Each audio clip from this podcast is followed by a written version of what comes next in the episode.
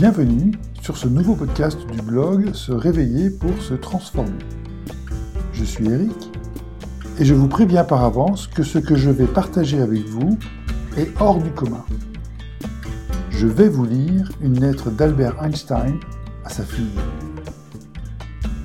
Cette lettre revêt un caractère universel qui rejoint parfaitement le fond de la pensée du blog Se réveiller pour se transformer.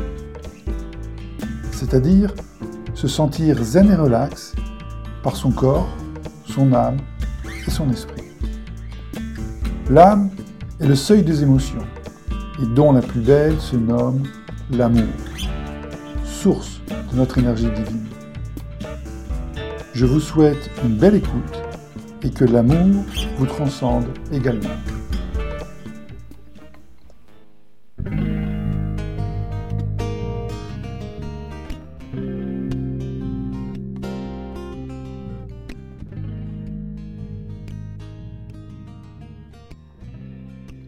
Une lettre d'Albert Einstein à sa fille. Lorsque j'ai proposé la théorie de la relativité, très peu m'ont compris. Et ce que je vais te révéler maintenant à transmettre à l'humanité va choquer l'incompréhension et les préjugés du monde.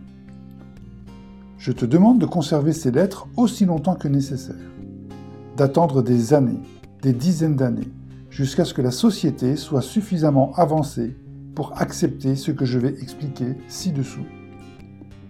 Il y a une force extrêmement puissante pour laquelle, jusqu'à présent, la science n'a pas trouvé une explication officielle.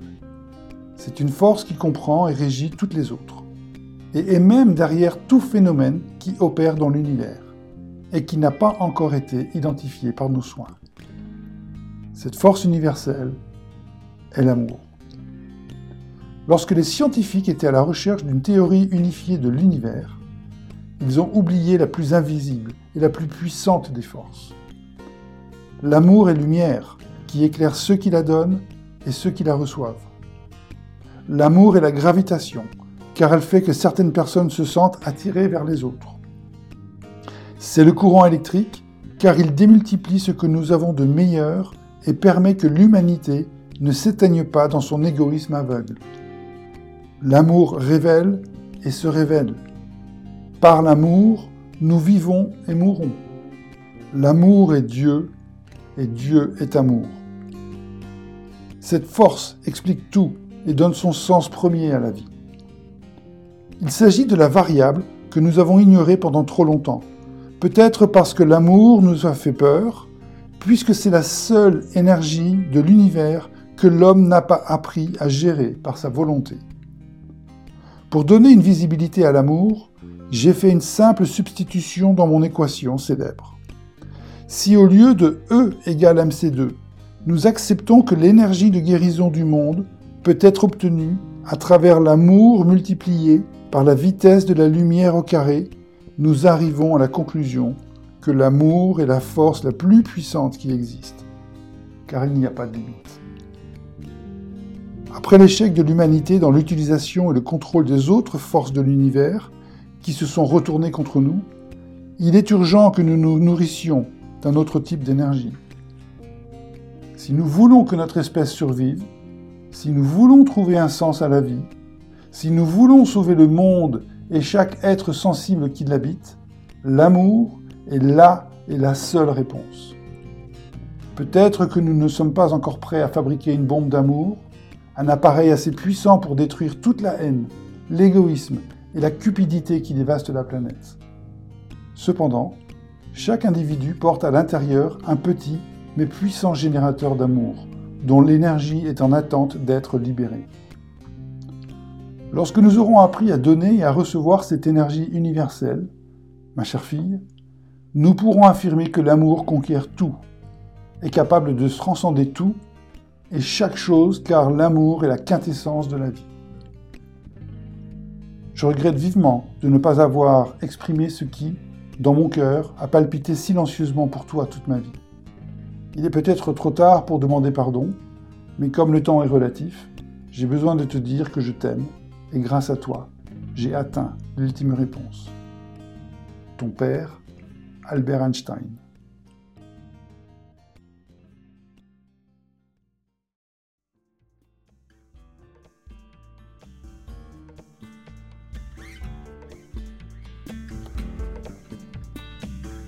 Après une telle lettre, que dire de plus sur l'amour, cette source de notre énergie divine? Je vous laisse intérioriser ces phrases et ces mots qui résonnent profondément dans mon moi profond.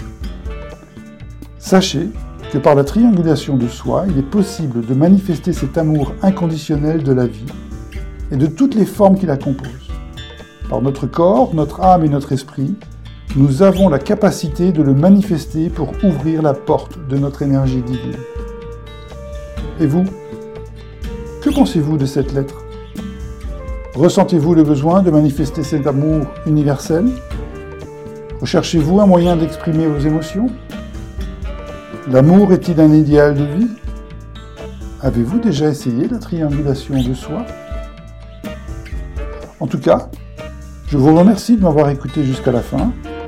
N'hésitez surtout pas à partager ce podcast et surtout, surtout, soyez zen et relax lors de vos introspections. Prenez bien soin de vous et retrouvez le blog Se réveiller pour se transformer chaque samedi matin pour une nouvelle publication à partir du lever du jour dans le sud de la Bourgogne.